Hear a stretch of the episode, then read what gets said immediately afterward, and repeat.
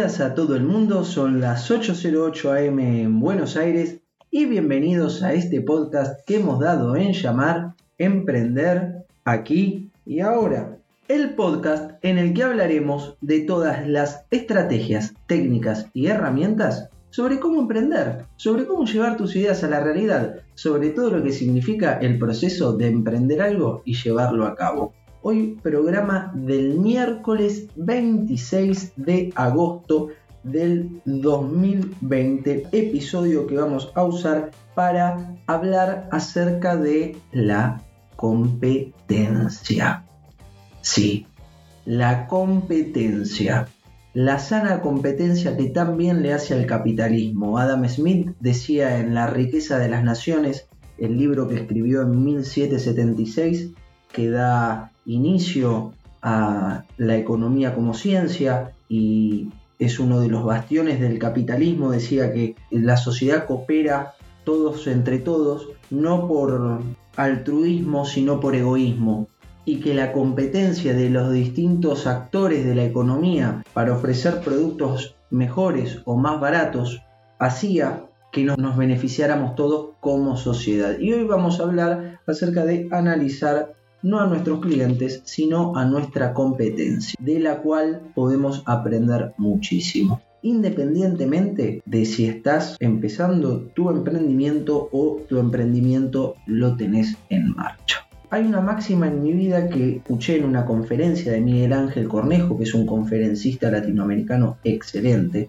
que contaba cómo Japón había salido de la crisis que tuvo después de la Segunda Guerra Mundial. Ustedes imagínense, año 1945, termina la Segunda Guerra Mundial, Japón rendido, dos bombas atómicas, las ciudades todas destruidas, había solamente dos cosas en Japón, agua y japoneses, no tenían nada.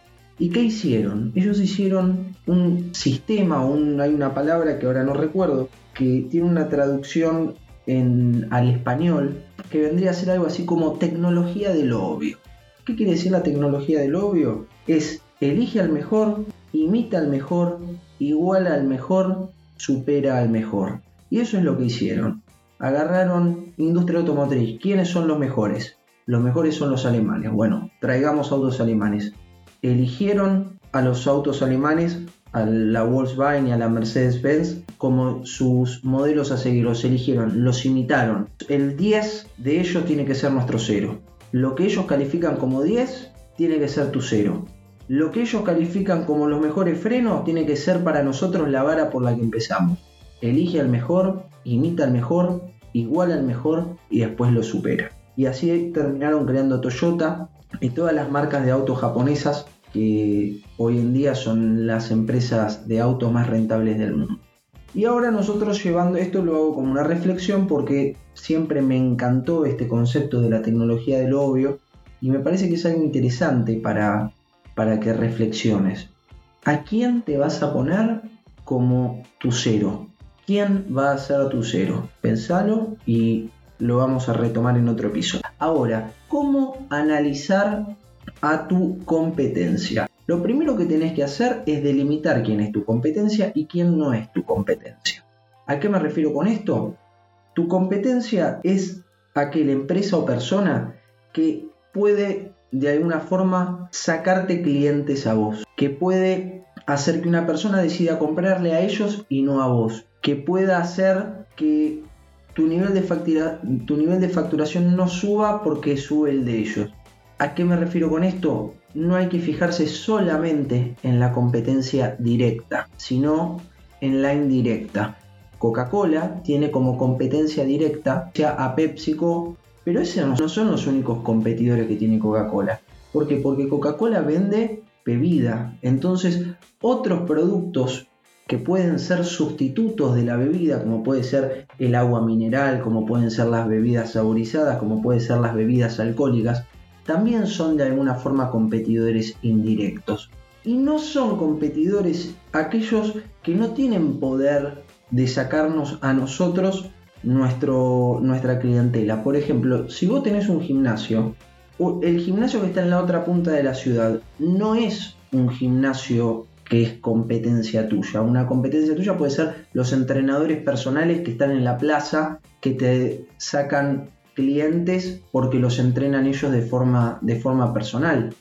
Si vos sos un restaurante, no es, no es nada más los otros restaurantes, sino los lugares que hacen delivery. Si vos vendés espectáculos, no son los otros espectáculos solamente la competencia. También tenés como competencia el ir a tomar algo, eh, Netflix, el ir al, al cine. Entonces siempre tenés que pensar qué otras cosas cubren las necesidades que nosotros cubrimos.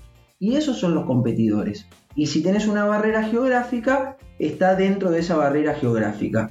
¿Por qué digo esto? Porque muchas veces también sirve ver qué hacen las empresas que no son competencia nuestra en otros lados. Por ejemplo, si tenés un gimnasio, cómo hacen los gimnasios en Estados Unidos, como un modelo de Brasil, un modelo de, de algún otro país. Como siempre dijimos, esto de detectar ideas viajando, viajando no solamente de forma presencial, sino ver qué pasa en otros países y, tratar de implementarlo acá, no solamente es para detectar ideas, sino también para ver qué prácticas están haciendo las personas de nuestro sector. Entonces, una vez que elegimos a nuestros competidores, elegimos cuatro o cinco competidores directos y podemos elegir dos o tres indirectos. Esto no es ciencia pura. Cada uno hace lo que, lo que considera y hay que, hay que hacerlo un poco a la carta.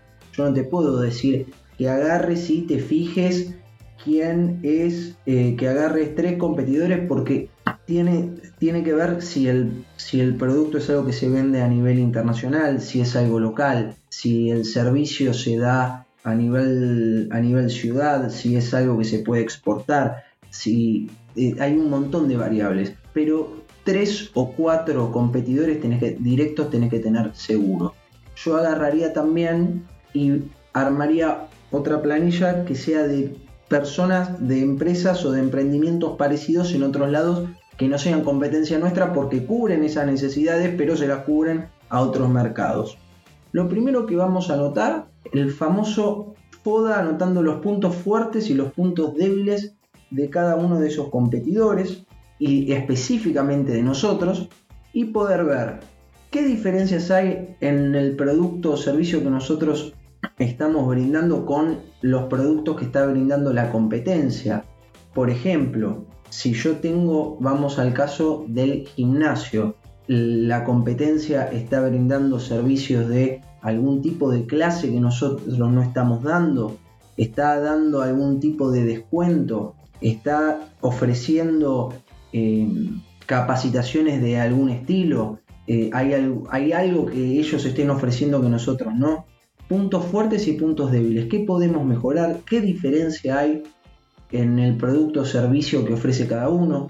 ¿Cuántos clientes y nivel de facturación tienen? Y acá, muy importante, ¿qué estrategia de marketing usan? Si tienen una estrategia de marketing directo, una estrategia de inbound marketing, si ellos tienen, si es un comercio físico, si tienen alguna estrategia a nivel em, local con, con otros emprendimientos que tengan que ver para poder hacer co-branding. Co-branding significa cuando se, van coauspiciando de alguna forma los, distintos, los distintos negocios, si, en qué redes están, qué es lo que comparten en esas redes, cada cuánto comparten, si tienen blog, si tienen Instagram, qué tienen en su página web, qué acciones de marketing realizan, hacen concursos, están en, tiendas como en tiendas generales como Mercado Libre, le venden a mayoristas. Esta investigación la tenés que realizar de forma minuciosa con tu competencia directa totalmente. ¿Cuántos usuarios lo siguen en las redes?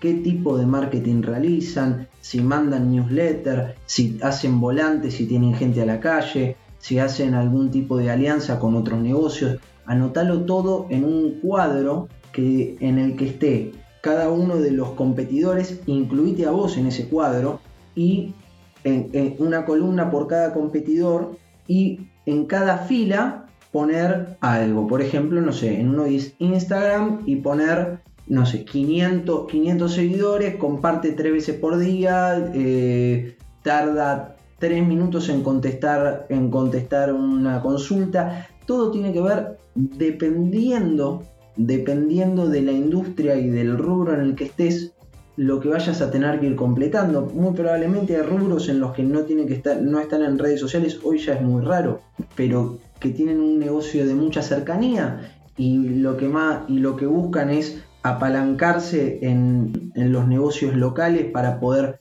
llevar la clientela entre ellos. Hay otras estrategias como por ejemplo las, los emprendimientos de belleza que utilizan mucho Instagram, utilizan muchísimo los concursos, comparten lo que hacen, comparten los peinados, comparten cómo quedan el antes y el después.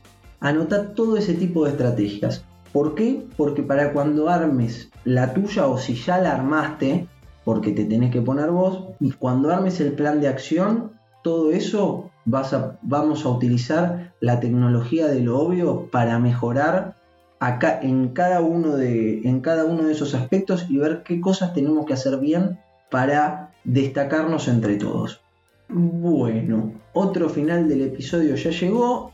Como les dije, espero que hagan la tarea. Me pueden seguir en LucasDLOK en Facebook y en Instagram y en Emprender aquí y ahora en Facebook e- y en Instagram. Pueden dejarme sus consultas.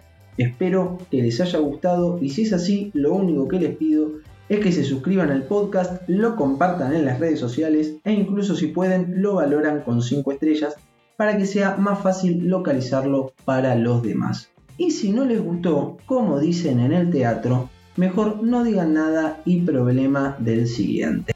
Mañana jueves los espero a la misma hora para hablar sobre un hábito que a mí me encanta y me sirve muchísimo. Les deseo un hermoso día a todos y no se olviden que al final solo se trata de lo que hicimos.